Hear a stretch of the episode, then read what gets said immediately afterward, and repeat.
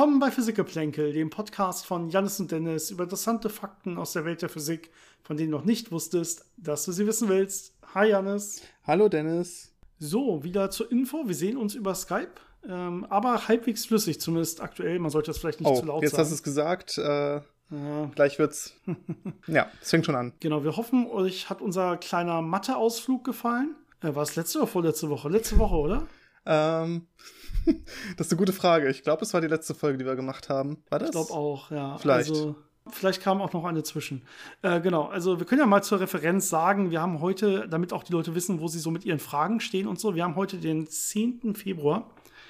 Ähm, und wir haben noch eine Riesenliste von Fragen vor uns, ähm, wo wir irgendwie noch nicht äh, hinterhergekommen sind. Ähm, das aber sehr, sehr gerne wollen. Und ich, deswegen haben wir uns überlegt, ähm, wir machen davon einfach mal heute einige, weil wir die echt äh, wirklich spannend finden und viele davon sich auch, die wirklich gut sind, um ein gewisses größeres Thema drehen, nämlich die Relativitätstheorie. Es ist sowohl spezielle als auch allgemein, ist so ein bisschen gemixt, aber ich denke, wir fassen das irgendwie in dem Titel zusammen. Ich weiß noch nicht genau, wie der Titel lauten wird. Wenn du da irgendeine Idee hast, Janis, sag Bescheid. Vielleicht sowas wie Relativitätstheorie, wir verstehen es auch nicht, oder? ja, es, es, kommt auf den Beobachter an. Das ist die Antwort zu allem, zu allem normalerweise in der Richtung. Ja, ist doch immer wieder schön, wenn man so Fragen bekommt, ähm, die dann auch wieder so an die Grenzen der, der eigenen Vorstellungskraft oder so an die Grenzen der Erinnerung aus dem Studium bringen, wo man dann wirklich tiefer drüber nachdenken muss. Das ist auch immer ganz spannend. Oder teilweise nachlesen muss, ne? Schrecklich. wenn man wieder, wenn man dafür Paper lesen muss. Aber nee, machen wir sehr gerne. Haben wir dem, in dem Fall auch gemacht. Man muss allerdings sagen, das haben wir nicht heute gemacht, sondern wir haben uns irgendwie vor ein paar Tagen ein bisschen mit den Fragen beschäftigt und hoffen, dass wir das Ganze jetzt noch so halbwegs im Kopf haben. Wenn nicht, müssen wir gleich auch noch mal kurz nachdenken oder irgendwas nachschlagen. Ich hoffe, das wird schon gehen.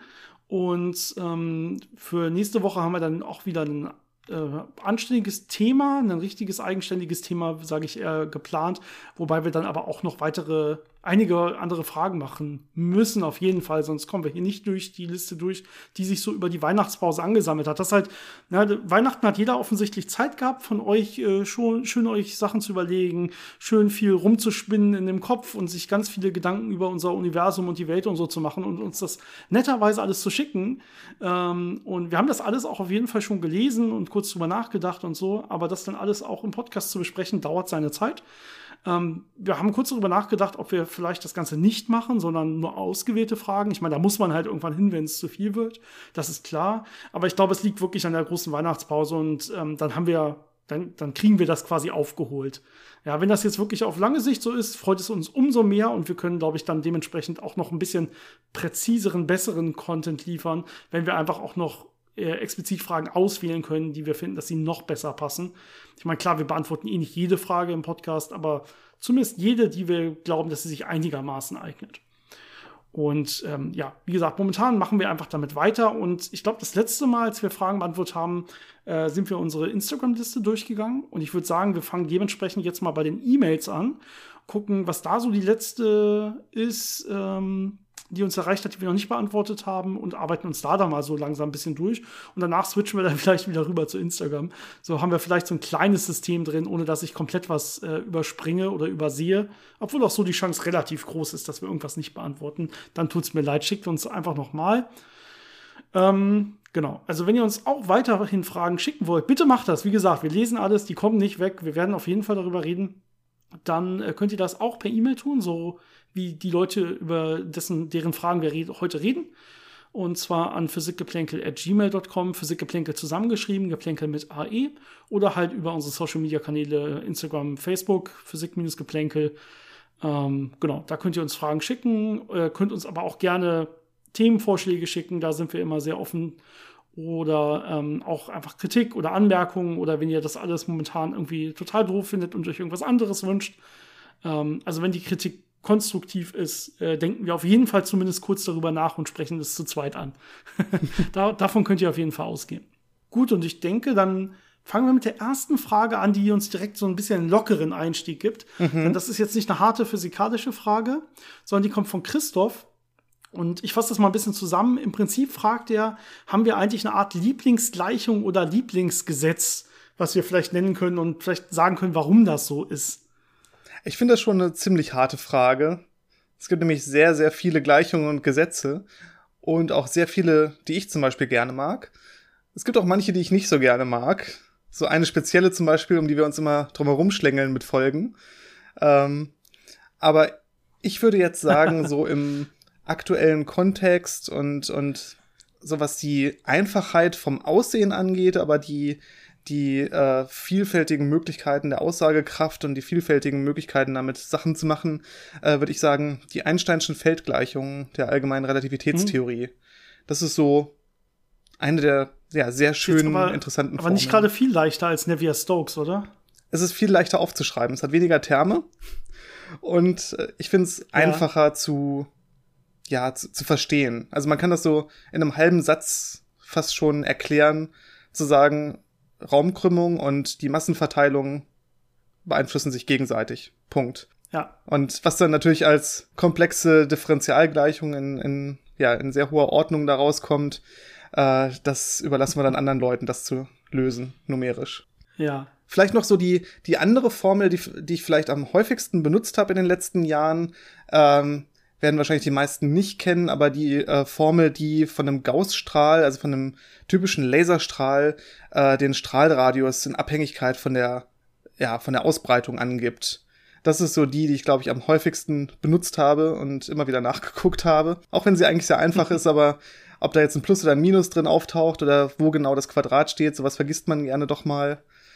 Also so das, was man im, im Alltag im Labor am häufigsten benutzt und nicht solche Sachen wie die Feldgleichungen. Ja, spannend. Ich bin auch sehr unschlüssig. Man redet eigentlich nicht so untereinander und sagt, hey, hier, das ist meine Lieblingsgleichung oder man macht sich da auch eigentlich sonst nicht so richtig Gedanken drum. Ähm, ich musste auch kurz, kurz nachdenken, was ich da überhaupt nennen will, weil ja, es gibt ja viele Gleichungen und wenn man da irgendwie jetzt Newton mit F gleich MA oder so nennt, ist das bestimmt eine sehr essentielle Gleichung für der Physik, äh, in der Physik oder so. Ich würde sagen, in der Tat so eine ähm, essentielle Gleichung, ähm, ist ja normalerweise E gleich mc Quadrat. Ne? Und da ist ja nur so die halbe Wahrheit drin. Das haben wir ja schon öfter besprochen, dass ja E gleich mc Quadrat nur für ruhende Körper ist. Und ähm, insgesamt haben wir ja so eine Art Energie-Impuls-Relation, ähm, die dahin kommt. Das ist eben sowas wie E Quadrat minus P Quadrat, was ähm, ja der Betrag des Viererimpulses ist, ist gleich m Quadrat. Da steckt diese invariante Masse mit drin. Und diese Gleichung, also e Quadrat minus p, Quadrat gleich m Quadrat, ich würde sagen, das wäre so eine Gleichung, wo ich sagen würde, die ist wirklich toll, da kann man viel drüber erzählen. Äh, vor allen Dingen Leute, die denken, dass e, e gleich mal c Quadrat immer gilt und so, da kann man ein bisschen drüber reden, warum das nicht so ist. Äh, und dann über Viererimpulse reden und dann ist man direkt in der Relativitätstheorie, wo wir auch heute drin sind, äh, ist man bei deiner natürlich auch, da ist man einen Schritt weiter, ja, da ist man dann in der allgemeinen Relativitätstheorie. Ähm, ich bin dann noch in der speziellen behaftet quasi, aber wir gehen doch in dieselbe Richtung mit unseren Gleichungen. Ich meine, die allgemeine Relativitätstheorie ist ja auch nur die spezielle und ein bisschen verallgemeinert. Also ist ja nur ein kleiner Schritt quasi. Ja, diese Beschleunigung. Ne? Genau. Haben wir öfter darüber geredet, was da der große Unterschied ist. Und die allgemeine führt halt noch die Beschleunigung ein, die die spezielle nicht hat. Und hat dann plötzlich gleichförmige Bewegung. Und hat dann plötzlich gekrümmte Räume statt flachen Räumen, aber Details. Mhm. Äh, richtig, aber wir können das ruhig heute noch mal erwähnen, denn die Folge soll ja so ein bisschen wieder über Relativitätstheorien gehen. Da müssen wir eh, glaube ich, noch ein bisschen ausholen hier und da, wenn wir, wenn wir Sachen ansprechen, wenn wir Fragen dazu dann nachher näher beleuchten, besprechen. Mhm. Gut, ähm, dann haben uns, ich glaube, sogar mehrere E-Mails erreicht von Aaron. Vielen, vielen Dank dafür. Ich glaube, es sind vier E-Mails, wenn ich das richtig sehe. Ich, ich versuche die mal einfach zusammen durchzugehen. Hoffe, das ist okay. Am Anfang schreibst du, ja, dass du dir die Frage gestellt hast, ob es eine Möglichkeit gibt, sich Quantenfluktuationen in einer Art Tröpfchenform oder Tropfenform vorzustellen und schließt dann so ein paar Schlussfolgerungen, die dann eventuell Denkst dir quasi so ein bisschen eine eigene Theorie aus, wie das dann sein könnte und wie das andere Sachen erklären könnte. Ähm, ich muss hier an der Stelle, glaube ich, sagen allgemein, dass, dass das so nicht sein kann und dass du, glaube ich, da ein paar Wörter äh, hin und wieder durcheinander bringst. Also zumindest ergibt das für uns nicht so richtig Sinn an der Stelle. Ähm, deswegen glaube ich, ist es äh, okay, wenn wir, hoffentlich okay, wenn wir da nicht näher drauf eingehen. Ähm, aber du hast ähm, noch andere Fragen dazu geschrieben, ähm, die, glaube ich, immer mit deinem, äh, mit deinem Arbeits, ähm, mit deiner Arbeitstätigkeit zu tun haben. Als äh, Kunststofftechniker oder zumindest als jemand, der in der Kunststofftechnik arbeitet. Und ähm, die Fragen finde ich sehr spannend und ich würde die auf jeden Fall kurz ansprechen wollen. Und zwar in der ersten E-Mail schreibst du, dass du eben in der Kunststofftechnik tätig bist, also täglich mit Polymeren äh, arbeitest ähm, und du fragst, wie kommt es eigentlich zustande, dass Kohlenwasserstoffverbindungen die Fähigkeit besitzen, Molekülketten unter unterschiedlicher Länge auszubilden, also unterschiedlichen Polymerisationsgrad, Polymerisationsgrad, so heißt das Wort. Ähm, die Energiepotenziale der einzelnen Moleküle sind doch an sich unveränderlich und trotzdem, trotzdem haben sie offene Reaktionsbrücken, die rein theoretisch unendlich fortgeführt werden können. Wie lässt sich das erklären? Ja, ich glaube, da muss man ja kurz noch mal darauf eingehen, was sind diese Kohlenwasserstoffe? Das sind ja Verbindungen vor allem aus Kohlenstoff und Wasserstoff, wie, das, wie der Name schon sagt. Und äh, das Interessante dabei ist, dass äh, Kohlenstoff ja vier freie Bindungen eingehen kann. Zum Beispiel kann ein Kohlenstoffatom mit vier Wasserstoffatomen reagieren. Also so das, der elementarste Kohlenwasserstoff. Und ähm, diese Bindungen, die das eingeht, sind einigermaßen stabil, aber nicht so stabil, dass man die nicht äh, unter normalen Bedingungen wieder aufbrechen könnte und äh, dann ein zweites Kohlenstoffatom zum Beispiel an dieses erste Kohlenstoffatom dran binden kann. Und äh, das kann man immer so weiter fortsetzen. Das heißt, diese Wasserstoff-Kohlenstoffverbindungen äh, ähm, sind einigermaßen leicht auftrennbar und äh, Kohlenstoff-Kohlenstoff-Verbindungen sind auch einigermaßen stabil. Und so kann man daraus eben diese langen Ketten und irgendwelche Netzwerke bauen. Und es funktioniert ganz gut. Und ja, ich glaube, es ist einfach genau dieser Mix aus, es ist einigermaßen stabil, aber nicht so stabil, dass es nicht, äh, dass da nichts äh, dazwischen kommen kann und diese Verbindungen nicht wieder aufgebrochen werden können, um es weiter äh, polymerisieren zu lassen, also diese, diese Reaktion immer wieder auszuführen, damit diese Ketten immer länger wachsen. Und das ist ja auch so eine der Grundlagen äh, für Leben, diese Fähigkeit eben unheimlich viele verschiedene komplexe Moleküle ähm, aufbauen zu können mit eben diesen wenigen Bausteinen und das mit einem Energieaufwand, der ja unter diesen normalen Bedingungen, die wir auf der Erde haben, möglich ist. Das heißt, man braucht keine äh, Fusionstemperaturen wie in der Sonne. Ähm, aber es ist auch nicht so stabil, dass, also es ist auch nicht so instabil, dass es bei, ja, bei negativen Temperaturen äh, trotzdem noch zerfallen würde. Also es ist genau äh, in diesem Optimum quasi. Es gibt einen Grund, warum die ganze Kohlenstoffchemie organische Chemie heißt, ne? An der Stelle. Das ist sehr, sehr wichtig fürs Leben, dass das überhaupt so funktioniert, wie es funktioniert. Genau. Ähm, in einer anderen E-Mail hattest du geschrieben, dass dir mit 14 Jahren mal eine kleine Formel oder ein Gedanken zu einer mathematischen Formel gekommen ist und du findest äh, und du fragst dich, ob das irgendwo Anwendung findet, ob es das irgendwo gibt. Und zwar, und das, äh, ja, ich lese es einfach mal so vor. Ähm, das Prinzip ist, die Differenz einer zweistelligen natürlichen Zahl und ihrer Quersumme ist durch neun teilbar. Immer. Ja, jetzt die Frage, Stimmt das und äh, gibt es dafür irgendwelche Anwendungsmöglichkeiten? Ich meine, dass das stimmt, kann man, glaube ich, relativ leicht nachprüfen. Und äh, das stimmt, man kann das auch allgemein beweisen, wenn man das nicht für jede Zahl durchrechnen will.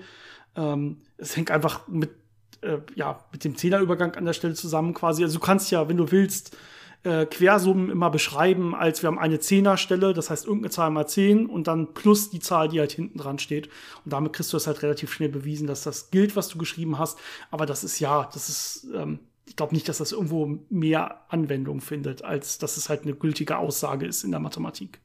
Ja, es gibt ja in diesem Bereich sehr viele solche äh, interessante Spielereien mit Zahlen und deren Eigenschaften, ähm, die, die man aus der Mathematik kennt und die an verschiedenen Stellen benutzt werden können, aber so wirklich speziell haben wir jetzt da nichts gefunden dazu. Dann kommen noch weitere Fragen aus der Kunststofftechnik. Wirklich gute, spannende Fragen. Und zwar, hier schreibst du in der weiteren E-Mail, wir sind jetzt in der dritten, glaube ich. vielen, vielen Dank für, für dieses Engagement hier. Ich versuche das mal grob zusammenzufassen.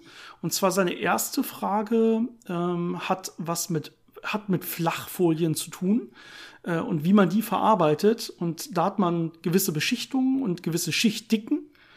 Ähm, und ähm, das wurde an der Stelle gemessen, diese Schichtdicken, mit Hilfe von Beta-Strahlern. Und ähm, dann dementsprechend Messgeräten, die das messen können. Und seine Frage ist so ein bisschen, welche Art der Beta-Strahlung wurde da eigentlich verwendet und äh, wie wurde der Kunststoff in dem Fall ähm, dabei in seiner Zusammensetzung äh, verändert? Ja, Beta-Strahlung, die man wahrscheinlich dabei benutzt, werden Elektronen sein. Ich glaube, Positronen, das könnte ein bisschen problematisch sein, weil die natürlich mit den Elektronen, die da äh, in der Folie vorhanden sind, äh, sich annihilieren und dann äh, Gammastrahlung erzeugen. Ich glaube nicht, dass man das unbedingt möchte. Und das Gute bei Beta-Strahlung ist ja, dass sie relativ leicht von zum Beispiel dünnen äh, Papierschichten und so schon sehr stark ja, zurückgehalten wird, äh, in der Intensität verringert wird. Und das kann man sich natürlich äh, zunutze machen, geringe Schichtdicken zu messen, indem man einfach eine Quelle an Beta-Strahlung, also an Elektronen, mit einer gewissen bekannten Intensität benutzt, die da drauf schießt. Und dann einfach auf der anderen Seite guckt, wie viel kommt da durch. Und dann kann ich ausrechnen, wie dick muss die Schicht dazwischen gewesen sein, vor allem wenn ich das Material kenne und äh, das hilft dann. Und die Zusammensetzung wird da jetzt eigentlich nicht ähm, bei verändert. Also ein paar Elektronen werden natürlich in das Material eindringen, äh, vielleicht werden ein paar Bindungen äh, mal ein bisschen instabil, aber normalerweise wird sich das dann schon einigermaßen äh, zurückarrangieren und das wird keinen großen Effekt haben. Dann ist die Folie vielleicht ein bisschen aufgeladen, aber dann kommen auch wieder Teilchen aus der Luft, äh, die damit ein bisschen diese Ladung dann äh, abholen und dann äh, ist das am Ende schon in Ordnung. Also ich glaube nicht, dass das einen hm. großen Einfluss hat, auf jeden Fall keinen großen chemischen Einfluss. Genau, ne? Immer dann denken, Beta-Strahlung, also in dem Fall die Beta-Strahlung, das sind ja einfach wirklich nur Elektronen.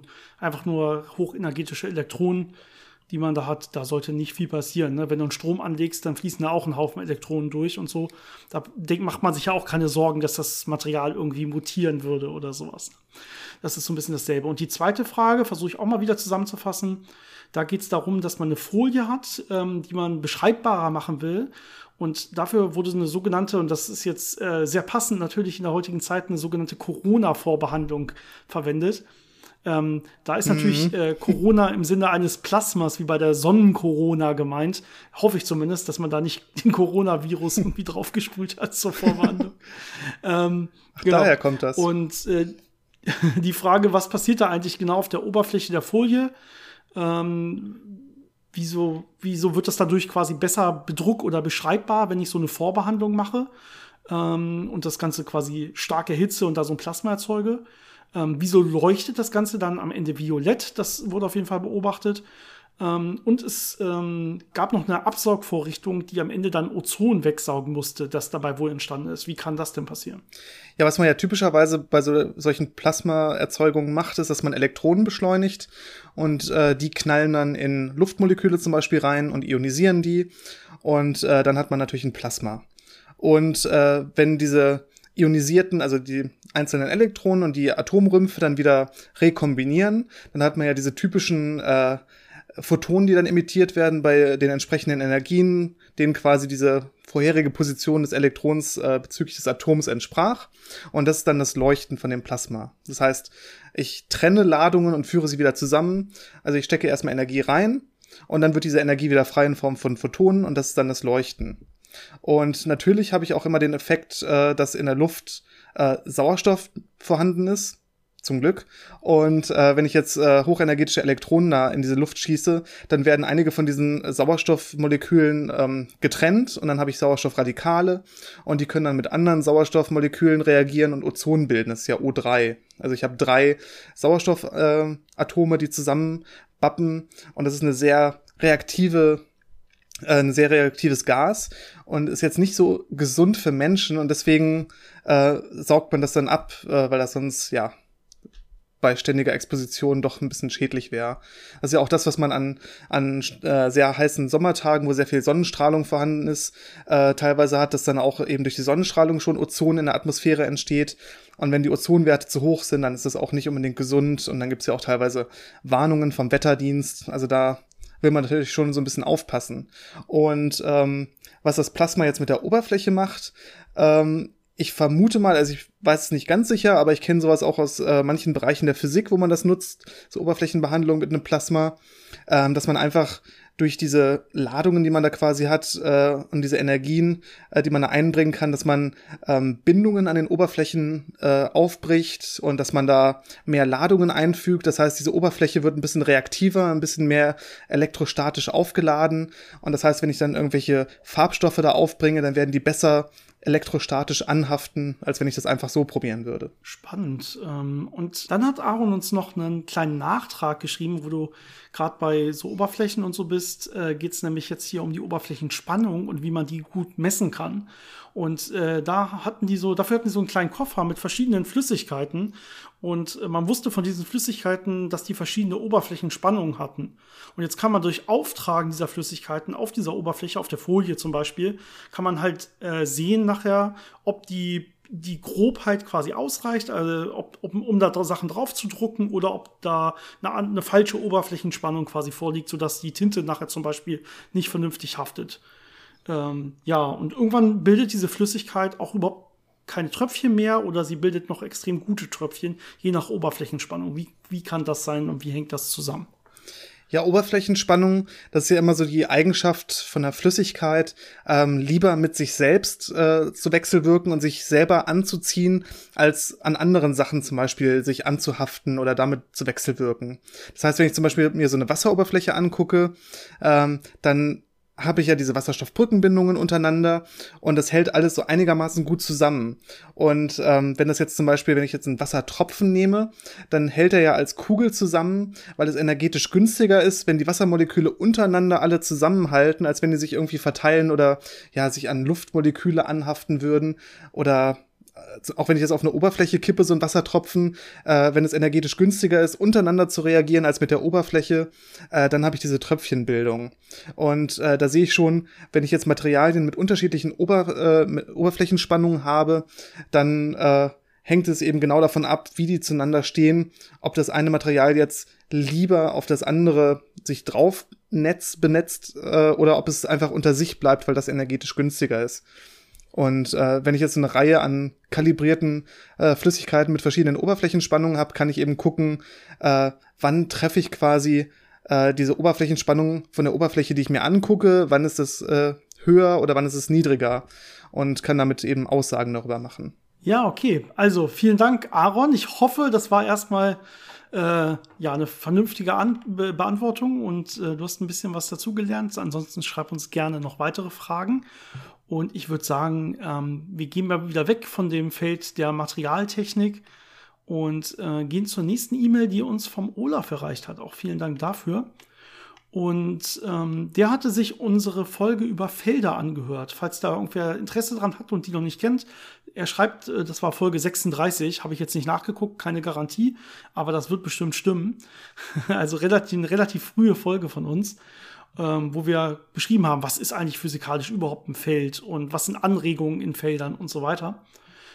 Und ähm, er sagt jetzt selber, ich versuche das auch ein bisschen zusammenzufassen, er versteht so ein bisschen mathematisch zwar, was das alles bedeutet. Mit, wir haben ja über skalare Felder und Vektorfelder und so geredet.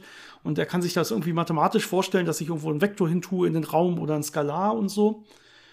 Ähm, aber er versteht noch nicht so richtig, wie sowas jetzt in der Realität entsteht und äh, wie sich dann zum Beispiel ja Energiequanten im Vakuum von der Sonne zur Erde zum Beispiel frei bewegen können und so äh, anhand solcher solcher Felder.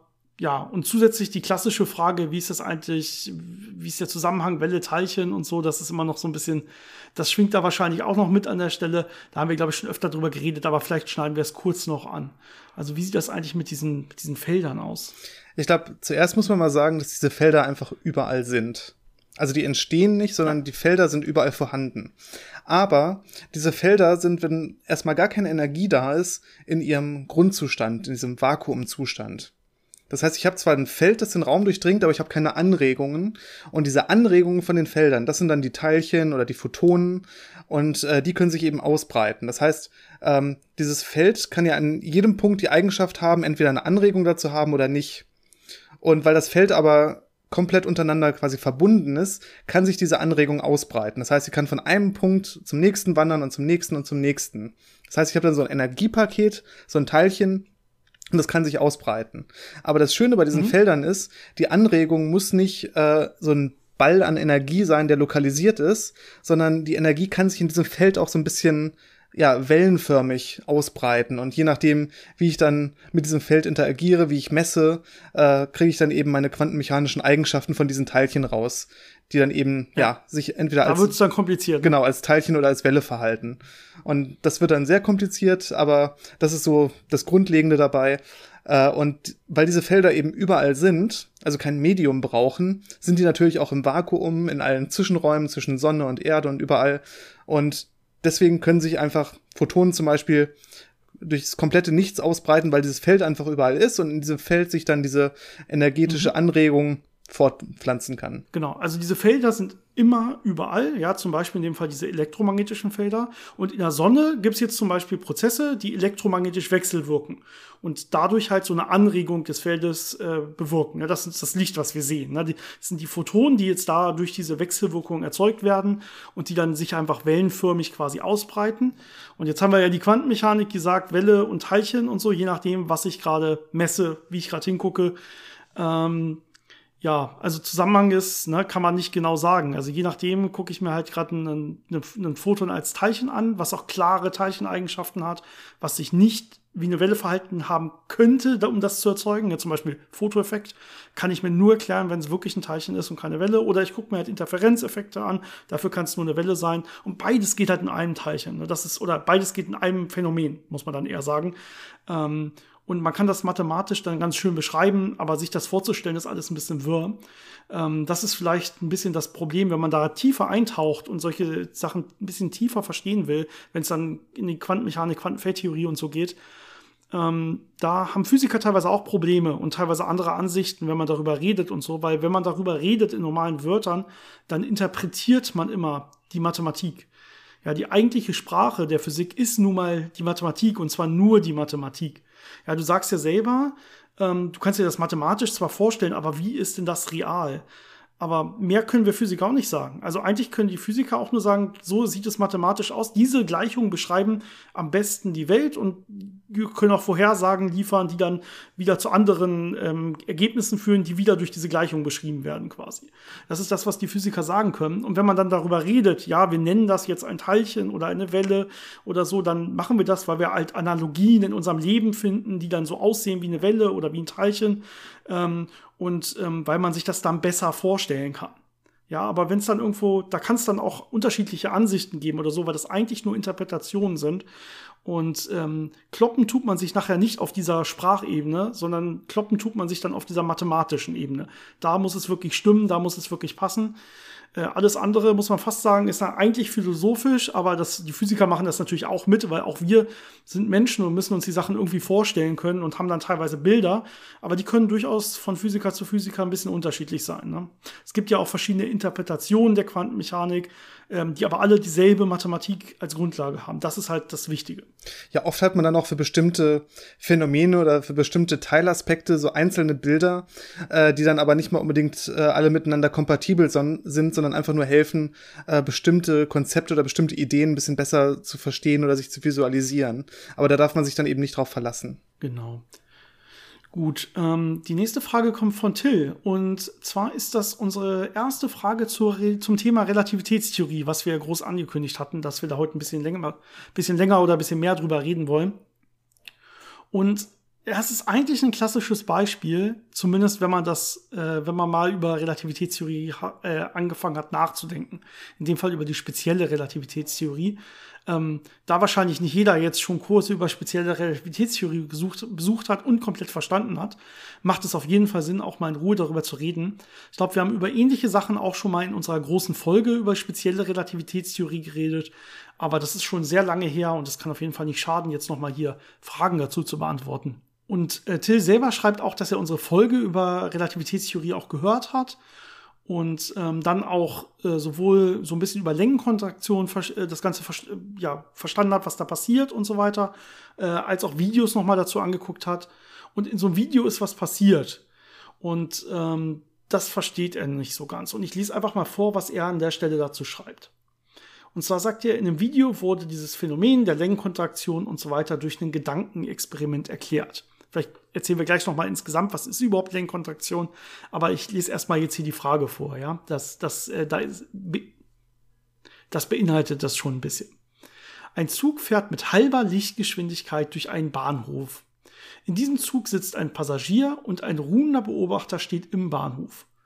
Nun wurde die Zeit gemessen, die der Zug braucht, um an diesem ruhenden Beobachter vorbeizufahren. Einmal aus Sicht des Passagiers und einmal aus Sicht des ruhenden Beobachters am Bahnhof. Dabei stellt sich jetzt heraus, dass der ruhende Beobachter eine kürzere Zeit maß als der Passagier im Zug. Also musste der Zug für den ruhenden Beobachter auch kürzer sein. Das ist quasi diese Längenkontraktion, von der, von der wir da sprechen in der äh, Relativitätstheorie. Wenn sich irgendwer sehr schnell bewegt für einen anderen Beobachter, dann sieht der andere Beobachter ihn quasi verkürzt, also kontrahiert die Länge davon. Jetzt kommt seine Frage. Wie kann es sein, dass der ruhende Beobachter eine kürzere Zeit gemessen hat, wenn für ihn doch relativ zum Zug die Zeit schneller vergeht? Ja, und äh, hier sieht man erstmal schon, hier bringt er noch was anderes mit rein. Also hier haben wir jetzt nicht in dieser Frage nicht nur die Längenkontraktion mit drin, sondern jetzt vergeht die Zeit noch schneller. Und äh, da spielt ähm, ja Zeitdilatation mit rein, die es auch in der speziellen Relativitätstheorie geht. Das heißt, äh, gibt. Das heißt, wenn man sich schneller bewegt, vergeht im Vergleich zu einem außenstehenden Beobachter die Zeit langsamer. Also ein außenstehender Beobachter sieht, sieht die Zeit quasi langsamer gehen für einen, der sich schnell bewegt. Ja, das heißt, äh, eigentlich müsste ja die Zeit in diesem schnellen Zug langsamer vergehen. Ähm, ja, und jetzt ist seine Frage, wie kann das jetzt zusammenpassen? Es müsste nach seiner Ansicht genau andersrum sein. Aber wichtig ist ja zu sagen, dass äh, für den im Zug sitzenden, der ja sich nicht bewegt, sondern quasi ruht und der Bahnsteig bewegt sich auf ihn zu, äh, für den vergeht die Zeit am Bahnsteig natürlich langsamer. Das ist ja genau das. Ähm, Bewegungszustand ist ja wirklich beliebig wählbar zwischen Bezugssystemen und äh, je nachdem, wen ich frage, wird er immer sagen, ich bin in Ruhe in meinem Bezugssystem, weil das ja genauso definiert ist und die anderen bewegen sich dazu und diese Zeitdilatation ist ja eben wirklich bewegte Uhren gehen langsamer, aber egal äh, wer auf eine Bewegung guckt, wird das sagen. Und wenn zwei Leute sich relativ zueinander bewegen, wird jeder sagen, die Uhr vom anderen geht langsamer. Genau. Und jetzt haben wir natürlich trotzdem dieses Problem, also das Video hat ja trotzdem gesagt, die haben da offensichtlich unterschiedliche Zeiten gemessen. Und ähm, jetzt ist die Frage, wie das sein kann, wenn das ja eigentlich ein komplett symmetrisches Problem ist. Und man muss sagen, die Symmetrie bricht an der Stelle, dass der eine in einem Zug sitzt und der andere alleine am Bahnhof steht. Ne? Das heißt, wir haben bei der einen, bei der, bei der einen Messung steht einer am Bahnhof, hat also quasi einen Messpunkt, wenn man so will. Ja, und er misst jetzt ja aber, wann der Zug quasi an ihm vorbeifährt, wenn man so will. Und will ja dann nachher auch die Länge des Zuges bestimmen. Darum geht es ja bei dieser Längenkontraktion. Ne? Das heißt, der andere hat zwei Messpunkte. Ne? Einmal die, das vordere Teil des Zuges und dann das hintere Teil des Zuges, wenn man so will. Das sind ja die beiden Messpunkte des anderen. Und da haben wir dann ein äh, Problem, in das die spezielle Relativitätstheorie auch einführt. Das ist nämlich das Problem, dass es keine Gleichzeitigkeit mehr gibt in verschiedenen Bezugssystemen. Das heißt, der Punkt, wenn zum Beispiel die Spitze, die, die, die erste, die, die, das heißt, der Punkt, wenn die Zugspitze quasi den äh, ruhenden Beobachter am Bahnhof ja, das erste Mal äh, trifft, wenn man so will. Dieser Zeitpunkt muss nicht gleich sein für den, der im Zug sitzt und für den, der jetzt am Bahnhof steht. Das heißt, die drücken quasi gar nicht zur selben Zeit, weil es sowas wie zur selben Zeit gar nicht gibt. Die drücken gar nicht zur selben Zeit auf ihre Uhr, auf ihre Stoppuhren, wenn man so will, um ähm, da jetzt irgendwie Zeit zu messen. Ja, genau dasselbe gilt jetzt, wenn das, wenn der hintere Teil vorbeikommt vom Zug. Ähm, das wird auch nicht gleichzeitig sein in beiden Bezugssystemen. Ja, und dann wird das Ganze natürlich kompliziert, wenn so eine Zeitgleichzeitigkeit gar nicht gibt. Was meint, was meint dann diese Fragestellung überhaupt? Ja, wenn man sagt, der Zug fährt da vorbei und wie lange braucht der Zug? Da muss man jetzt erstmal definieren, was meint man denn an der Stelle? Und normalerweise baut man sich dann irgendwelche Lichtuhren oder Lichtsignale, die quasi vom Vorderteil des Zuges, sobald er an irgendeiner Stelle ist, erstmal zum einen laufen und dann zum anderen laufen und damit deren Uhren synchronisieren. Ähm, dann kann man solche Sachen berechnen und dann wird es komplizierter. Ähm, aber genau, das Wichtigste ist wirklich hier an der Stelle diese Gleichzeitigkeit, um irgendwas zu messen, die gibt es gar nicht mehr. Ja, also die Antwort bei den meisten Problemen in der speziellen Relativitätstheorie ist Gleichzeitigkeit. Das ist so das eine Schlagwort, damit kriegt man fast alle äh, Probleme in den Griff. Genau, wir haben hier natürlich die Effektgelenkkontraktionen, aber du hast gesagt, irgendwie theoretisch erstmal symmetrisch, genauso wie ähm, das Problem äh, mit der Zeitdilatation und so weiter. Wobei Längenkontraktion, wenn nur der eine sitzt in dem Zug und der andere sieht den Zug von weiter weg. Das heißt, der sieht jetzt in seinem Bild quasi den Zug äh, kleiner werden. Aber das ist, ja, also man müsste jetzt, je nachdem, wie man das definiert, das mal in Ruhe ausrechnen und wahrscheinlich wird das genauso rauskommen wie das, was da in dem, in dem Video auch gezeigt wurde. Ähm, aber das hängt ganz von dem ab, was man da jetzt genau, wie genau präzise die Fragestellung jetzt aussah und was genau man wissen will. Wichtig sind hier nur die, die Tatsachen anzuerkennen. Ne? Also ja, das Ganze ist relativ, das steckt ja in diesem Wort Relativitätstheorie drin, vom Beobachter, also von dem, was ich mir angucke. Das Ganze macht Sinn, wenn ich in einem der beiden Systeme bleibe. Aber wenn ich zwei Systeme miteinander vergleiche, muss ich immer sagen, was passiert denn, um von dem einen zum anderen zu kommen? Ja, da muss man ähm, dann so Lorentz-Faktoren ausrechnen, was passiert, und dann kann man die Eingleichung in die anderen überführen und dann passt das auch alles wieder. Ansonsten machen diese Fragen immer nur so halb Sinn. Ja, man sieht schon, wie subtil man darüber nachdenken muss. Das heißt, dass man sehr aufpassen muss, welche Annahmen man macht, sind die überhaupt gerechtfertigt? Weil man, man sagt normalerweise, ja gut, dann habe ich überall die gleiche Zeit oder ist es alles gleichzeitig oder ne, das kann ich einfach vergleichen. Aber das stimmt in der Relativitätstheorie dann gar nicht mehr. Da muss ich sehr, sehr stark aufpassen, was ich womit vergleiche, wann ich welche Messung quasi mache und wie ich überhaupt zum Beispiel eine Länge bestimme oder wie ich eine Zeit messe. Und das macht das Ganze eben dann so kompliziert. So, und dann bleiben wir doch direkt im Thema, nämlich Relativitätstheorie, obwohl es jetzt ein bisschen allgemeiner wird. Oh. also wir gehen so ein bisschen mehr in die allgemeine Relativitätstheorie und Gravitation. Aber auch da geht es ganz, ganz viel um Bezugssysteme und so weiter. Mhm. Und wir haben ja eben gesehen, wie sich das für einen Podcast eignet. Ne? Also wir konnten jetzt die Aufgabe nicht explizit lösen und verschiedene Definitionen und so angeben, weil wir ja auch keine Bilder malen können, keine Videos zeigen können und so weiter.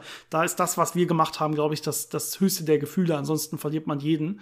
Und das wird jetzt noch ein bisschen äh, trickreicher, wenn man die Gravitation noch mit reinnimmt und sogenannte Geodeten. Ja, Geodeten, das ist ja im Prinzip die Erweiterung, äh, die die allgemein in die die allgemeine Relativitätstheorie macht, um so eine gleichförmige Bewegung aufrechtzuerhalten. Ne? In der speziellen Relativitätstheorie, da gelten ja so die Newtonschen Axiome und wenn ich mich einmal bewege und keine äußere Kraft wirkt, dann bewege ich mich eigentlich grad, einfach geradlinig weiter. Und in der allgemeinen Relativitätstheorie gibt es jetzt auf einmal einen gekrümmten Raum. Und ähm, dieser gekrümmte Raum, dem folge ich. Und zwar auch, wenn ich mich gleich, gleichförmig kräftefrei bewege. Und diese gekrümmte Bahn, dieser gekrümmte Bahn, der ich, der ich dann folge quasi, das ist eine Geodete. Ja, das heißt, ohne Krafteinwirkung, ohne äußere Krafteinwirkung kann ich so eine Geodete nicht verlassen. Die kann gerade sein, ja, wenn ich halt in einem flachen Raum ohne Gravitation bin. Aber sobald ich irgendwo halt Gravitation habe, wird die eventuell dann so ein bisschen in, quasi in Richtung des Gravi der Gravitationsquelle ge gebogen sein. Das Schöne ist ja, wenn ich mich in dem Raum bewege auf dieser Geodeten, dann ist das für mich eine Gerade. Das heißt, ich empfinde das so, als ob ich mich auf einer Geraden bewegen würde. Aber in Wirklichkeit, in Relation zu anderen Objekten in diesem Raum, ist es halt wirklich gekrümmt.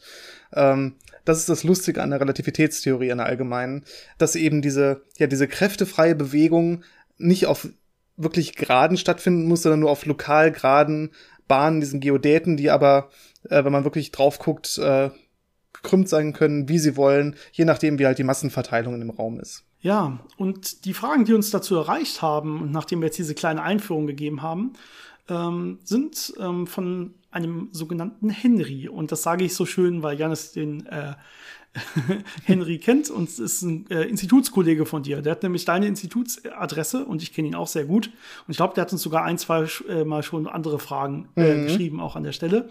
Er ist eigentlich Mathematiker und äh, hat dann aber angefangen, so ein bisschen auch in der Physik quasi zu arbeiten.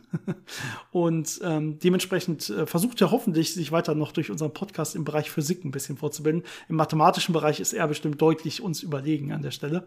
Genau, er selber versucht so ein bisschen im Team Grace oder Grace Follow-On so ein bisschen Erdgravitationsfelder zu messen und so. Und deswegen ähm, sagt er selber, hat es ihn ein bisschen hellhörig gemacht, äh, Janis, als du behauptet hast, schreibt er zumindest, dass es auf der ISS wackeln würde, wenn man zum Beispiel an einem Berg vorbeifliegt. Weil das ist ja genau das, was messen was, was man messen will, das Erdgravitationsfeld. Das könnte ja man ja machen.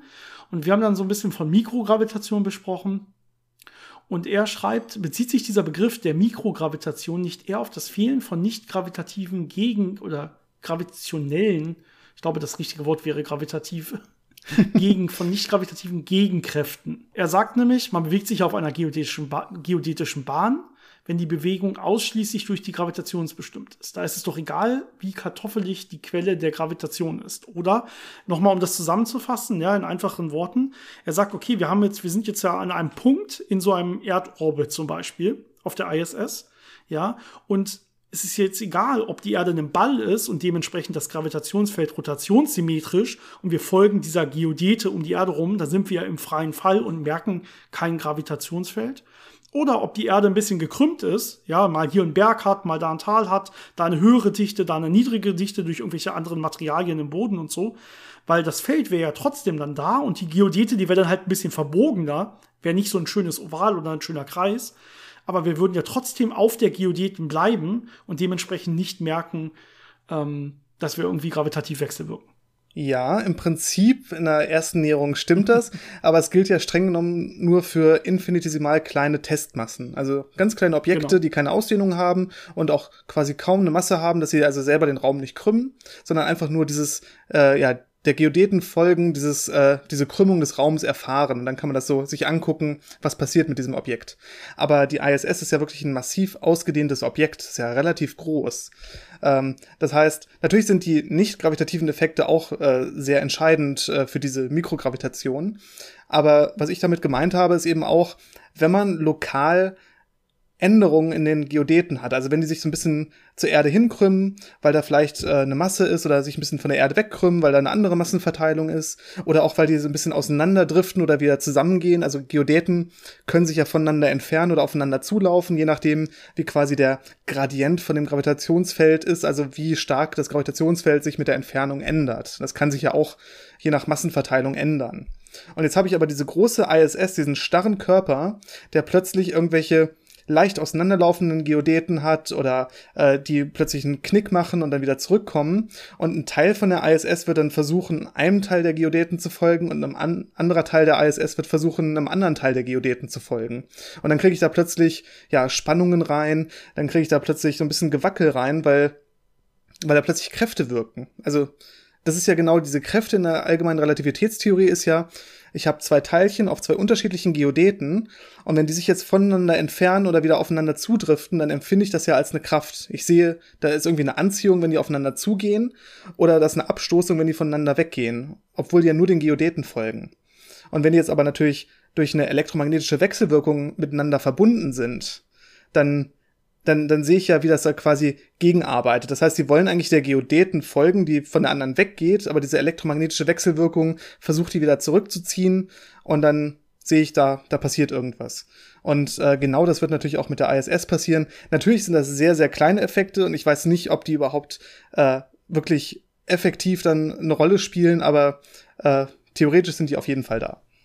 Ja, wir haben ja theoretischen Namen für diese Art von Kräften. Das sind ja einfach Gezeitenkräfte in der allgemeinen Relativitätstheorie oder so, sogar schon bei, bei äh, Newton quasi kennt man ja die Gezeiten. Ihr kennt die Gezeiten, was, was unsere Meere und so betrifft. Ne? Das liegt, äh, hat dieselben Effekte, dieselben Ursachen. Man kennt das ein bisschen extremer, zum Beispiel bei der Spaghettifizierung, wenn man in so ein schwarzes Loch fällt. Das wäre vielleicht ein schönes Beispiel. Ja, weil der untere Teil ein bisschen näher dran ist am schwarzen Loch als der obere. Man ist ja, wenn man in so ein schwarzes Loch fällt, ne, als Beispiel auch auf einer Geodeten und würde eigentlich ja gar nichts merken. Und trotzdem wird man irgendwie zerrissen oder zumindest spaghettifiziert, also irgendwie langgezogen, durch eben genau diese Gezeitenkräfte.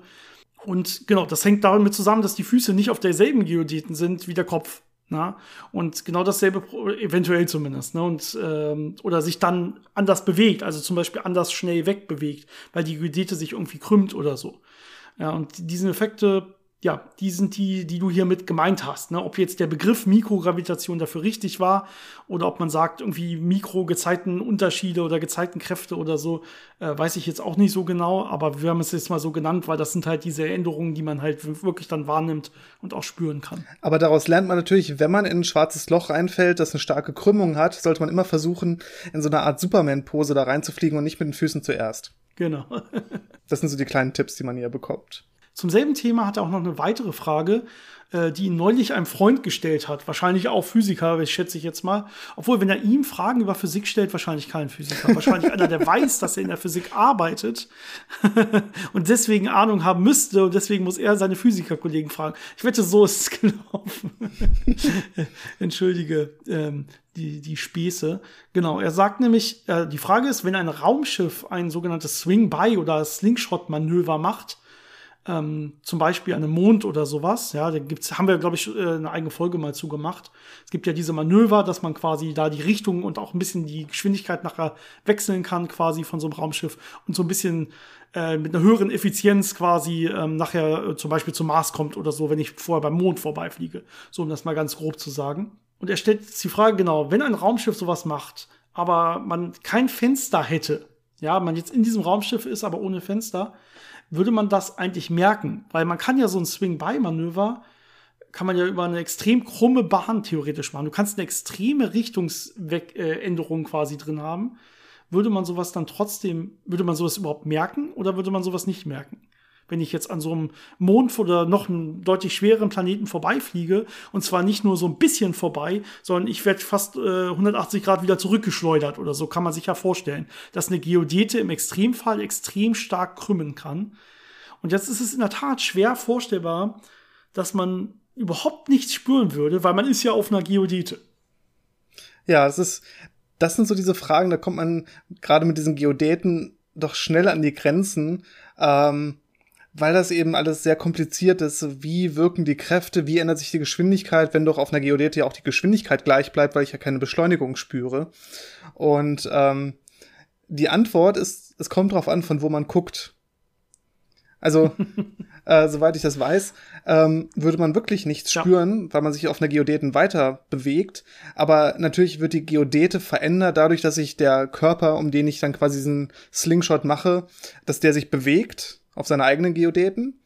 Und wenn ich dann von einer anderen Geodäten von außerhalb da drauf gucke, dann folge ich halt so einer Bahn, die dann für mich so aussieht, als ob sich dieses Objekt jetzt äh, schneller und anders äh, da wegbewegt, auch wenn er sich selber gar nicht äh, das vorstellen kann, weil es einfach nichts gemerkt hat.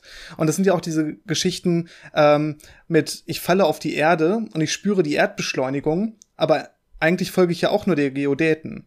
Aber weil diese Geodäte anders ist als die Geodete der Erde, die sich relativ dazu bewegt und die beiden sich irgendwann treffen, äh, habe ich natürlich diese ja relative Kraft oder diese relative Beschleunigung, was wir eben gesagt hatten. Äh, die Unterschiede zwischen den Geodeten, das sind die Kräfte und Beschleunigungen in der allgemeinen Relativitätstheorie. Und auch da ist es so, ja. ich im freien Fall merke es nicht, aber relativ zur Erde äh, beschleunige ich schon und werde irgendwann auf die Erde krachen. Und so ungefähr ja. muss man sich das dann auch vorstellen mit diesem ja, Swing-By-Manöver. Ja, ist interessant. Das ist, hängt offensichtlich ist ja einfach wieder, es hängt vom Bezugssystem ab. Ne? Das hatten wir schon mal. Und ähm, ist in der Tat äh, ganz lustig, zum Beispiel, wenn man sich jetzt auch anguckt, wie sieht das eigentlich mit äh, der Geschwindigkeit aus? Ne? Erhöht sich die oder erhöht sich die nicht? Ähm, weil eigentlich sollte ich bei so einem Swing-By-Manöver nur die Richtung der Geschwindigkeit ändern, aber gar nicht meine Geschwindigkeit erhöhen können.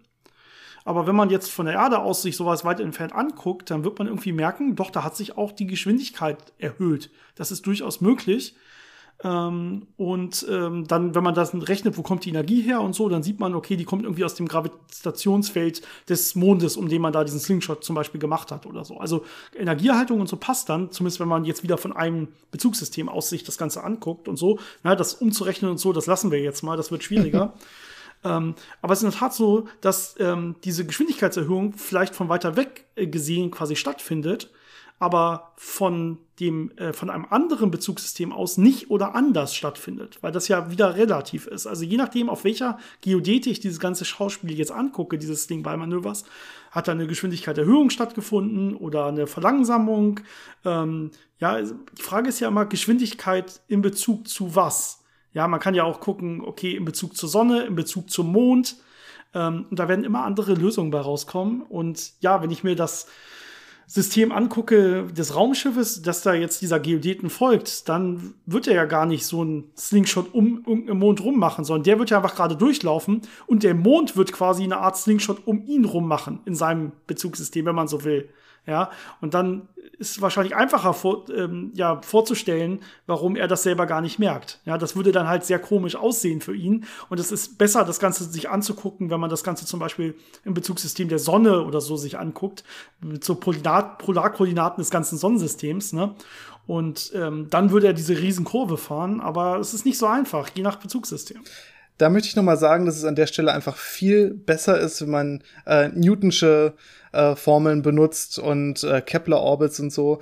Äh, diese klassischen Berechnungen vielleicht mit leichten Korrekturen für so ein paar relativistische Effekte sind dann doch viel handlicher und einfacher, als sich das mit äh, voll äh, relativistischen Geodäten voll zu, vorzustellen.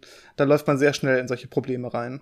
Genau. Und er hat noch eine letzte Frage mitgebracht, die er unbedingt mal loswerden schrei äh, will, schreibt er. Und zwar äh, ist das äh, eine Frage, die nicht mehr re allgemein relativistisch ist, sondern es geht wieder in die spezielle Relativitätstheorie. Und wir haben ja diese schöne äh, Lichtgeschwindigkeit als, als Obergrenze für alle Geschwindigkeiten. Und seine Frage ist jetzt, wenn es keine absolute Geschwindigkeit gibt, sondern nur relative Geschwindigkeiten ne, zueinander, haben wir ja auch gesagt, wie kann es dann überhaupt sein, dass eine Geschwindigkeit begrenzt ist durch c? Ja, die Antwort ist, es gibt schon eine absolute Geschwindigkeit, nämlich die Lichtgeschwindigkeit aber die ist halt in jedem Bezugssystem die obere Grenze und gleich. Und das macht es dann wieder so, so ein bisschen, ja, schwer zu begreifen, aber äh, formal auf jeden Fall korrekt. Denn egal wie ich mich relativ zueinander bewege, ich kann nie schneller als die Lichtgeschwindigkeit sein, äh, weil ja auch diese Lorentz-Transformation quasi vermittelt, mit welcher Relativgeschwindigkeit ich mich zu einem anderen Bezugssystem bewege. Und da wird es dann jedes Mal wieder so äh, ja auf so eine etwas spezielle Art quasi addiert, ähm, dass selbst wenn ich versuche, es quasi beliebig zu sehen und beliebig groß zu machen, bin ich trotzdem durch die Lichtgeschwindigkeit begrenzt. Ja, relativistische Geschwindigkeitsaddition sorgt dafür, dass man nie in einem Bezugssystem quasi eine Geschwindigkeit messen kann, die größer ist als c. Ja, weil der Versuch wäre ja, dass ich sage, ich bewege mich mit äh, 80% Lichtgeschwindigkeit und da ist ein mhm. anderes Objekt, das sich auch mit 80% Lichtgeschwindigkeit bewegt. Und also ich bewege mich zu einem dritten Beobachter mit 80% Lichtgeschwindigkeit und das andere Objekt auch. Kann ich das jetzt aus meiner Sicht so machen, dass der sich quasi, wenn ich ruhe und ich meine Geschwindigkeit quasi auf ihn projiziere, dass er sich dann mit Überlichtgeschwindigkeit bewegt? Und da ist halt nein, denn wenn ich versuche, mich in Ruhe zu setzen und dann seine Geschwindigkeit zu berechnen, muss ich das mit dem Lorentz-Faktor berücksichtigen und dann komme ich wieder darauf, nein, es kann höchstens ja. Lichtgeschwindigkeit sein. Genau, er wird dann wahrscheinlich in deinem System mehr als 80% Lichtgesch äh, der Lichtgeschwindigkeit haben. Aber es geht halt, ne, asymptotisch gegen die Lichtgeschwindigkeit. Es wird sie nie erreichen, wenn du es richtig berechnest. Das wird nicht klappen. Genau. Gut, Henry, ich glaube, ich hoffe, wir haben dir geholfen. Ich hoffe, das war halbwegs verständlich. Sonst schreibt uns gerne nochmal wieder oder sprich Janis einfach an, falls ihr euch trotz Corona mal seht oder habt ihr euch schon ewig nicht mehr gesehen, weil keiner als Medaillen ist. Ich verstecke mich immer im Labor. okay. Und da kommt keiner also rein. schon länger nicht mehr gesehen. Ja. Okay. Gut, die nächste Frage hat uns von Ralf erreicht und da sind wir auch im Bereich so der allgemeinen Relativitätstheorie und dieser Geodeten, über die wir gesprochen haben, äh, die ja auch für Licht gelten, wenn man das verhindert. Das Licht wird ja auch diesen Geodeten folgen und dementsprechend für außenstehende Beobachter, wie wir gerade gelernt haben, gekrümmte Bahn laufen, obwohl es selber das gar nicht als gekrümmt wahrnehmen würde, wenn man so will. Da muss man vielleicht noch an einer einen Kommentar dazu machen. Ähm, ja. Wenn ich mir jetzt einen Raumpunkt aussuche und von dem losfliege und sage, ich möchte einer Geodeten folgen, dann gibt es natürlich nicht nur eine Geodete, sondern für jede Geschwindigkeit, mit der ich losfliege, gibt es eine eigene Geodete. Und das macht dann noch äh, so diese ganzen Unterschiede. Äh, das heißt, Licht wird nicht der gleichen Geodeten folgen wie ich, sondern schon ein bisschen anders. Ja. Deswegen fällt Licht zum Beispiel im Erdgravitationsfeld auch ein bisschen anders als ich. Das heißt, ich kann nicht jemandem, der äh, aus dem Flugzeug springt, mit einem Laserpointer einen Lichtpuls hinterherwerfen, der genau ihm dann folgt. Ähm, nur so als, als, ja, um das ein bisschen klarer zu machen nochmal. Macht es viel klarer und überhaupt nicht komplizierter. nee, genau, äh, genau. Auf jeden Fall. Das ist leider ein schwieriges Thema. genau. Und zwar geht's jetzt um das äh, weltberühmte Foto des schwarzen Loches. Wir hatten da mal eine eigene Folge auch drüber. Äh, kann man über Google auf jeden Fall finden, äh, ohne dass ich es jetzt selber äh, die Folgennummer wüsste oder rausgesucht hätte. Aber direkt als das passiert ist, haben wir, glaube ich, eine Woche später eine Folge dazu gemacht, wo wir das grob erklärt haben, was man da sieht und so weiter. Und da hat Ralf jetzt auch noch eine Frage zu. Und zwar sagt er, wir sehen ja das Licht äh, der Materie, die außerhalb des Ereignishorizonts beschleunigt wird. Warum sehen wir dann nur einen Kreis? Ist die Lage des beobachtbaren, äh, des beobachteten schwarzen Loches einfach so, dass sich die Materie von uns aus gesehen im Kreis darum bewegt? Also gucken wir quasi von oben drauf, um das mal zusammenzufassen, ja? Er sagt, ich hätte vermutet, dass zwischen uns und dem schwarzen Loch auch Materie beschleunigt wird und dann Licht von dort zu uns kommen könnte. Warum ist das nicht so? Ja, es ist ein bisschen äh, trickreich natürlich. Also schwarze Löcher haben ja eine Akkretionsscheibe. Das heißt, die Materie ist in einer Ebene um dieses schwarze Loch beschleunigt und wird deswegen in einem Ring um dieses schwarze Loch leuchten. Und wenn man jetzt von genau von oben drauf gucken würde, hätte man wirklich diesen schönen Ring und in der Mitte das schwarze Loch. Ähm, jetzt gucken wir aber nicht ganz von oben drauf, sondern wir gucken so ein bisschen schräg von oben drauf. Das heißt, wir sehen vorne quasi den Ring so ein bisschen gestaucht, weil wir nicht äh, komplett von oben drauf gucken, sondern unter einem leichten Winkel. Dann kommt das schwarze Loch und dann sehen wir aber nicht das schwarze Loch, wie es den hinteren Teil der Akkretionsscheibe verdeckt, sondern eben genau, weil das Licht ja auch den Geodeten folgt und die um so ein schwarzes Loch schon ziemlich herumgekrümmt sind, gerade sehr nah an dem schwarzen Loch, dass dann Licht von hinter dem schwarzen Loch von der Akkretionsscheibe so über das schwarze Loch rübergebogen wird und uns dann doch erreicht. Und deswegen sieht man quasi von vorne einen vorderen Teil von dem Ring, dann das schwarze Loch und dann von dahinter stammendes Licht, was dann oben quasi den Ring schließt. Äh, deswegen ist das auch kein perfekter Ring, sondern so ein bisschen verbogen. Gerade wenn man sich dann mal so die Animationen anguckt, äh, wo das noch ein bisschen klarer gemacht ist oder äh, das aus dem Film Interstellar sich anguckt, da ist es auch sehr schön gemacht. Da hat man auch, glaube ich, eine ähnliche Perspektive.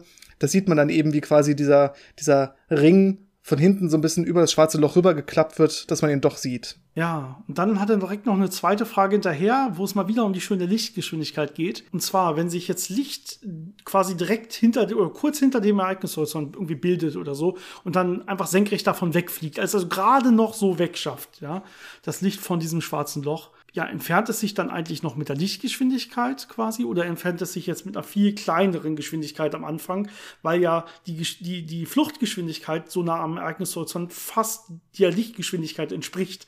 Das heißt, eigentlich müsste man ja erstmal irgendwie dieser Fluchtgeschwindigkeit äh, entkommen. Ja, das ist wieder das Schöne an der Relativitätstheorie. Es kommt darauf an, aus welchem äh, Bezugssystem man das äh, sich anschaut. Also lokal wird das Licht natürlich immer Lichtgeschwindigkeit haben aber trotzdem habe ich ja diesen Effekt, dass das Licht gegen diesen Gravitationsberg quasi anlaufen muss und dabei Energie verliert. Das heißt, ich werde diese äh, Rotverschiebung sehen, dass das Licht quasi weniger energetisch ist, auseinandergezogen wird, wenn es aus diesem Berg hinausgelaufen ist. Aber es hat natürlich trotzdem lokal immer Lichtgeschwindigkeit. Ja, und für alle Beobachter, ne, das haben wir ja vorher schon geklärt. Also genau. das ist in dem Fall eine Sache, die nicht beobachterabhängig ist in der speziellen Relativitätstheorie, ist die Lichtgeschwindigkeit. Also jeder Beobachter sieht Photonen ja, immer mit Lichtgeschwindigkeit, überall in jedem Bezugssystem. Das ist das Tolle. Das wird hier also auch gelten. Aber du hast recht, ne? Irgendwie muss es Energie verlieren, zumindest je nach Bezugssystem, und das macht es dann über diese Rotverschiebung. Gut, dann hat uns Rick noch eine Frage geschickt, die in äh, eine ähnliche, ins ähnliche Gebiet quasi zielt. Und zwar hat er sich äh, beim Hören unserer Folge über auch so ein bisschen Gravitationslinsen. Das ist ja das, was du gerade so ein bisschen mit dem schwarzen Loch erzählt hast, wie das Licht hinter dem schwarzen Loch rumgebogen wird ums schwarze Loch. Hat er sich die Frage gestellt, ob es eigentlich irgendwas gibt im Universum, was ähm, so ein richtiger, schöner astronomischer Spiegel, nennt er es, wäre. Das heißt, der wirklich dann irgendein Objekt, was wirklich elektromagnetische Wellen einfach komplett reflektiert. Und er macht sich Gedanken, ob man dann vielleicht auch weiter ins Weltall schauen könnte, äh, als je zuvor quasi, weil man das Ganze, weil das Ganze ja, länger unterwegs ist und dann irgendwie in eine Richtung läuft, dann am anderen Ende des Universums quasi reflektiert wird und wieder zu uns zurückkommt oder so ist die Frage, können wir da weiter gucken dadurch, wenn es sowas überhaupt gäbe? Ja, astronomische Spiegel, das ist eine schöne Frage. Ähm, es gibt ja so manche Beispiele, wo man astronomische Objekte sieht, die man eigentlich hier aus dem Labor kennt. Zum Beispiel Maser. Maser sind ja quasi Mikrowellenlaser. Mittlerweile kennen die meisten Leute ja Laser, aber nicht Maser. Früher war das andersrum. Deswegen wurde der Laser eigentlich nach dem Maser benannt. Aber jetzt muss man das wahrscheinlich andersrum erklären. Also Maser sind Mikrowellenlaser. Also ich habe stimulierte Emissionen von Mikrowellenphotonen ähm, in einer kohärenten Art und Weise. Ähm, und es gibt Objekte im Weltall, so Molekülwolken, die genauso als so ein Maser funktionieren. Das heißt, große, ausgedehnte Gebiete, wo ich stimulierte Emissionen habe und dann wirklich, ja, so, so, so ein Effekt kriege. Das geht ja schon so ein bisschen in die Richtung Optiken, Spiegel. Aber ich kann mir leider nicht vorstellen, dass es wirklich eine Art Spiegel gibt, weil man dafür ja noch ein bisschen mehr braucht. Also ich brauche ja irgendwie ein, äh, eine Ansammlung an Materi Materialmasse, die relativ gut einzeln Licht reflektiert. Also wenn ich nur so graue, staubige Klumpen habe, die da irgendwo rumfliegen fliegen oder so ein bisschen Gas, dann wird das meistens eher das Licht streuen. Das heißt, es wird in alle Richtungen irgendwie diffus äh, sich verteilen. Und wenn ich einen Spiegel habe, möchte ich ja, dass es ähm, alles quasi das Licht in eine Richtung umlenkt, einigermaßen effizient und dass es alles auch räumlich die gleiche Phase hat. Das heißt, das Licht von der einen Stelle nicht schon drei Wellenlängen weitergelaufen ist als von der anderen Stelle und nicht in eine andere Richtung läuft als von der anderen Stelle, dass ich eben dieses Bild, was ich mir quasi angucken möchte, dass das erhalten bleibt und nicht alles verwischt und äh, durcheinander gerät. Ja, das wäre zumindest, wenn man auch noch was Schönes sehen will, ne? Genau. Ja, das ist schwer. Man kann sich natürlich für einzelne Photonen oder so das vorstellen, dass das mal irgendwo hingeht und dann durch irgendwelche Effekte quasi reflektiert wird und wir das dann sehen, ne? Da gibt's ja nicht nur die Effekte, die du angesprochen hast, mit irgendwelchen Anregungen von Wolken oder so, sondern man kann sich das ja sogar wieder in so unserem schönen Bild der allgemeinen Relativitätstheorie vorstellen, dass es irgendwie eine Geodete für irgendein Photon gibt, was dann gerade so schön um so ein massenreiches schwarzes Loch oder so rumläuft, dass es ähm, dann wieder quasi auf dem Weg zurückgeschickt wird. Ja, dass es quasi so ein U macht um das Ganze rum äh, auf seiner Geodeten und äh, dann wieder in Richtung Erde oder so fällt und die Erde genau trifft, wenn die Erde gerade irgendwo anders ist oder so auf ihrer Bewegung. Äh, das könnte man sich ja durchaus vorstellen, aber das ist dann ja nicht wirklich ein Spiegel. Das gilt dann für einzelne Photonen und so. Das ist wahrscheinlich nicht das, was mit einem astronomischen Spiegel gemeint ist. Ähm, und du sagst dir selber, dass du eventuell vorstellen könntest, dass man dann weiter noch zurückblicken könnte oder so ins Universum. Glaube, das Gegenteil wäre der Fall. Das macht ja überhaupt keinen Sinn, weil diese, diese Photonen würden ja, ähm, ja von nicht so weit hergekommen können sein. Also die müssen ja erstmal zum Spiegel laufen und dann wieder zu uns zurück quasi laufen, wenn man so will. Das heißt, die haben ja einen viel kleineren Bereich abgedeckt, als jemand, der seit Anbeginn des Urknalls quasi zu uns unterwegs ist. Das ist ja quasi die maximale Strecke, die man laufen kann. Wenn man irgendwelche Umwege über Spiegel läuft, wird ja der abgedeckte Raum immer kürzer sein. Dementsprechend würde man weniger sehen wahrscheinlich und nicht mehr sehen. Ähm, schätze ich. Ja, das wäre, aber wie gesagt, sowas gibt es wahrscheinlich nicht. Jetzt wäre natürlich die Frage, wäre es vielleicht ein Ziel, einen astronomischen Spiegel zu bauen? Also ein, ein Objekt zu bauen, das Sonnensystemgröße hat und reflektieren kann. Das wäre schon ziemlich cool, glaube ich, ne? Ja, müssen wir uns fragen, wofür man das braucht und so, aber wenn man irgendwie ähm, also ich weiß nicht, ob es astronomisch groß quasi sein muss, aber allein wenn man darüber nachdenkt, irgendwie Dyson-Sphären um die Sonne oder so zu bauen, braucht man wahrscheinlich auf jeden Fall riesige Spiegel. Äh, das können aber wahrscheinlich noch klassische Spiegel sein, die man einfach nur sehr groß bauen muss und so und dann auf Umlaufbahn schickt. Ähm, da muss wahrscheinlich noch nicht äh, irgendwelche, was weiß ich, großen Galaxiehaufen oder so herhalten, die dann irgendwelche Materialien haben, die dann irgendwelche astronomischen Spiegel bilden können. Um jetzt mal ganz wild zu spekulieren, wie gesagt, ist nicht so richtig vorstellbar. Ja, und wie wir schon erwähnt haben, astronomische Linsen gibt es ja schon. Also man hat ja diese Gravitationslinsen, wo man so eine kleine, massive Galaxie im Vordergrund hat. Und dann hat man zum Beispiel so Doppel- oder Vierfachbilder oder wirklich so einen ausgeschmierten Ring äh, als Bild von der Galaxie, die irgendwo dahinter liegt. Also sowas gibt es ja schon mhm. und das ist auch ziemlich schön anzuschauen.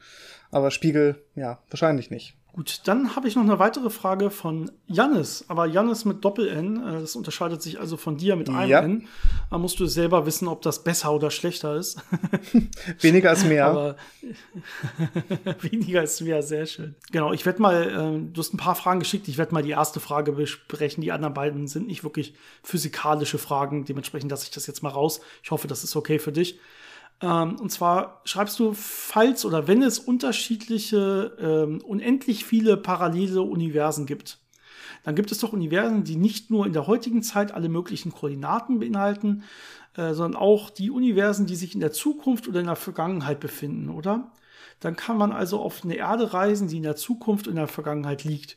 Also hier sind natürlich erstmal viele Annahmen drin. Ne? Also wir wissen ja überhaupt nichts von parallelen Universen und so. Ja, es gibt solche Ideen mit parallelen Multiversen und so weiter. Ähm, um die Frage ein bisschen, um jetzt nicht zu tief zu gehen und vielleicht so ein bisschen gröber zu beantworten. Ähm, selbst wenn es unendlich viele parallele Universen gibt, äh, was auch immer das genau heißt, und wir dahin reisen könnten, ja, heißt es nicht, dass auch alles, dass es quasi zu allem ein Universum gibt, dass quasi alles erfüllt ist. Nur, nicht nur, weil es unendlich viele gibt, heißt es auch, dass jeder Zustand eingenommen wird. Ja, also kann sie ganz einfaches Beispiel, ja, die Zahlenreihe 1, 2, 3, 4 und so weiter geht bis ins Unendliche, ne? Aber wenn ich jetzt erst bei 2 anfange, ja, und dann ins Unendliche laufe, hätte ich auch unendlich viele Universen, aber der Zustand 1, der würde nie abgebildet werden.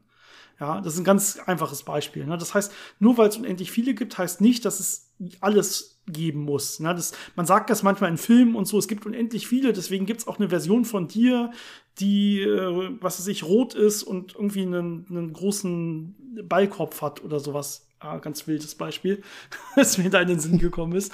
Ähm, das stimmt nicht. Ne? Nicht nur, weil es unendlich viele gibt, gibt es auch alles, sondern es wird an der Stelle wahrscheinlich dann auch wieder nur physikalisch ähm, sinnvolle geben. Da kann man schon mal aussortieren und so weiter. Ja, das ist ein Riesengebiet ähm, mit einem großen Falls überhaupt, ne? weil wenn überhaupt, wenn es überhaupt welche gibt, können wir das überhaupt jemals erfahren? Könnten wir überhaupt dahin reisen? Sehr wahrscheinlich nicht. Ja, das sind ganz viele andere Sachen noch mit drin in dieser Frage, aber ich glaube, die Hauptfrage war wirklich dieses mit dem unendlich vielen. Und ja, also selbst wenn es unendlich viele gibt, muss es da nicht noch mal die Erde drin geben. Gut, Janis, ähm, lass uns noch die letzte Frage für heute vornehmen, die auch noch mit der speziellen oder allgemein mit beiden, mit beiden Relativitätstheorien zu tun hat, ähm, die uns aber in dem Fall per Instagram und nicht per E-Mail erreicht hat. Aber die passt einfach so gut in unsere heutige Folge, dass wir die noch schnell mit äh, reinnehmen.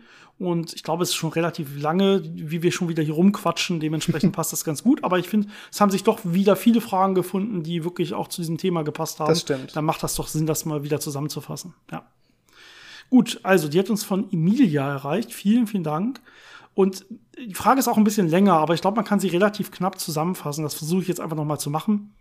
Und zwar ähm, hat sie immer wieder mal den Begriff des Raumzeitkontinuums gehört in der Relativitätstheorie und dass dementsprechend dann auch Zeiten, ähm, wenn man sich schneller bewegt, zum Beispiel langsamer vergehen können. Haben wir ja gerade schön gesehen in unserem Beispiel mit dem Zug.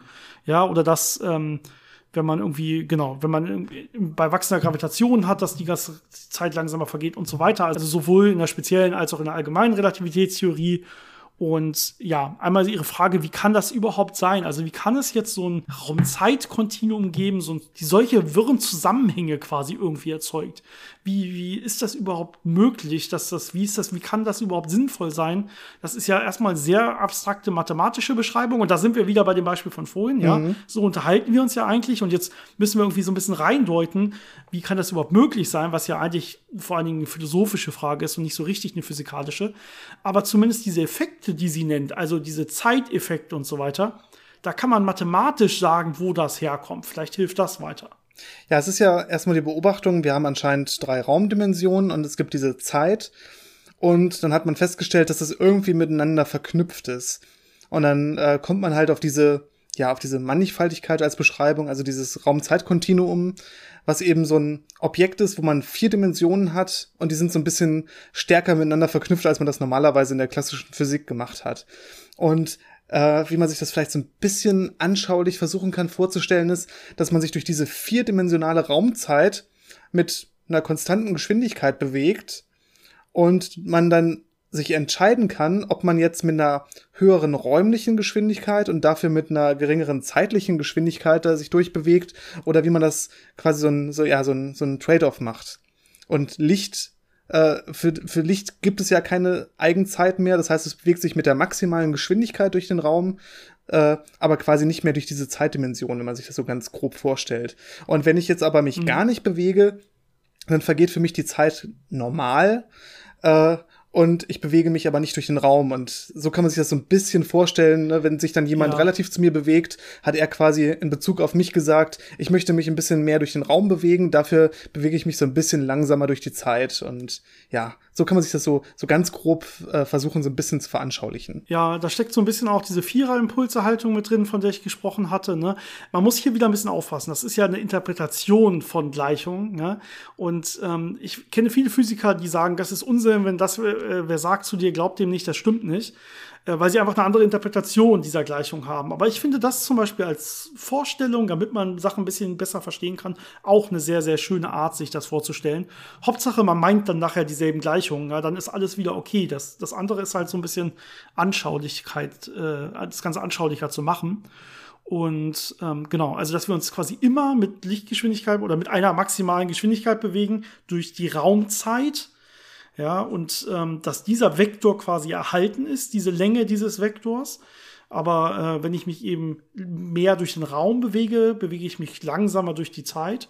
Das ist eigentlich eine ganz schöne Anschaulichkeit. Das heißt aber auch, diese ganzen Zeiteffekte, dass die Zeit langsamer vergehen kann, egal ob gravitativ oder ähm, wenn ich jetzt hier über, über Geschwindigkeiten und so rede, kommt alles eigentlich erst daher, dass man überhaupt so eine maximale Geschwindigkeit hat.